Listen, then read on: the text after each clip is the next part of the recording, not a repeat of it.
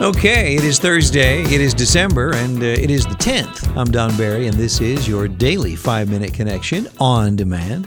Another uh, 20, 21 days now, and we can kiss 2020 goodbye. Won't that be nice? Yeah. Today's program is being brought to you by Fresh Impact Social Media Content and Management. If it's time to get serious about your social media, contact Kim at Fresh Impact. She can help you connect with your customers and make your message matter. Yeah, Fresh Impact Social Media Content and Management. Check it out. Well, I hope you got a chance to get outside yesterday. Oh my gosh, it was gorgeous. Yeah, it might be a while till we have another day that nice. Partly cloudy and 46 for a high today. Then cooling off on Friday, cloudy and 36 tomorrow. The good news is no word of any precip in the next 10 days. Our flash briefing flashback song hit number 19 back in 1978. Here's a short clip.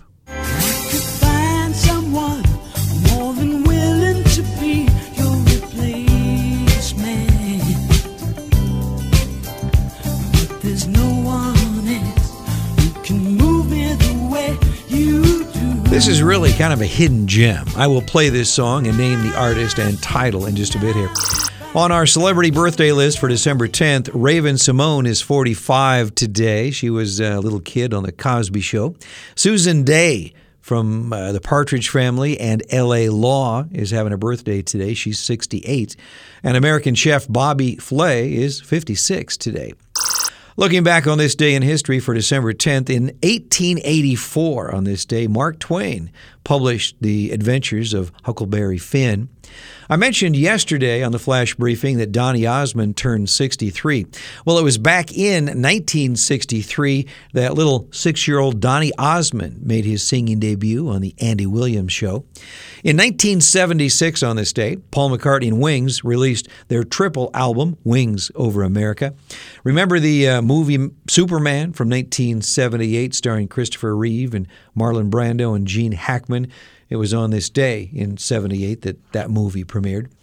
The Fellowship of the Ring, the Lord of the Rings movie starring Elijah Wood and Ian McKellen, premiered on this day in 2001.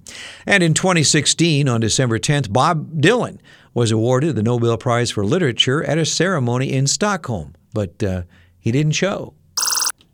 In the national headlines, a number of illegal immigrants who were released from ICE detention in October because of a court order due to COVID safety have since been rearrested for crimes including child sex and drug offenses.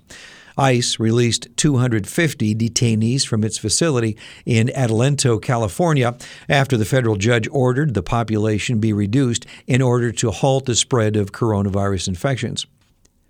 According to reports, Russian citizens have been warned to curb alcohol intake for two months after receiving the Sputnik V coronavirus vaccine. In general, the medical community has long recognized that excessive drinking can weaken the immune system.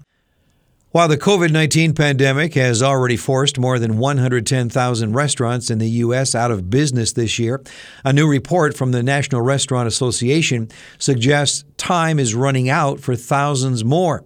The organization said on Monday that 10,000 establishments have closed in the last three months alone and told congressional leaders in a letter that current conditions are unsustainable. I mentioned this yesterday. Governor Kristi Noem gave her budget address on Tuesday. She said the state is doing fairly well financially, but she is still asking all of us to continue taking personal responsibility during this pandemic. According to the State Department of Health, on Wednesday, 985 new coronavirus cases were reported. Current hospitalizations are at 501, and the death toll now is at 1,147.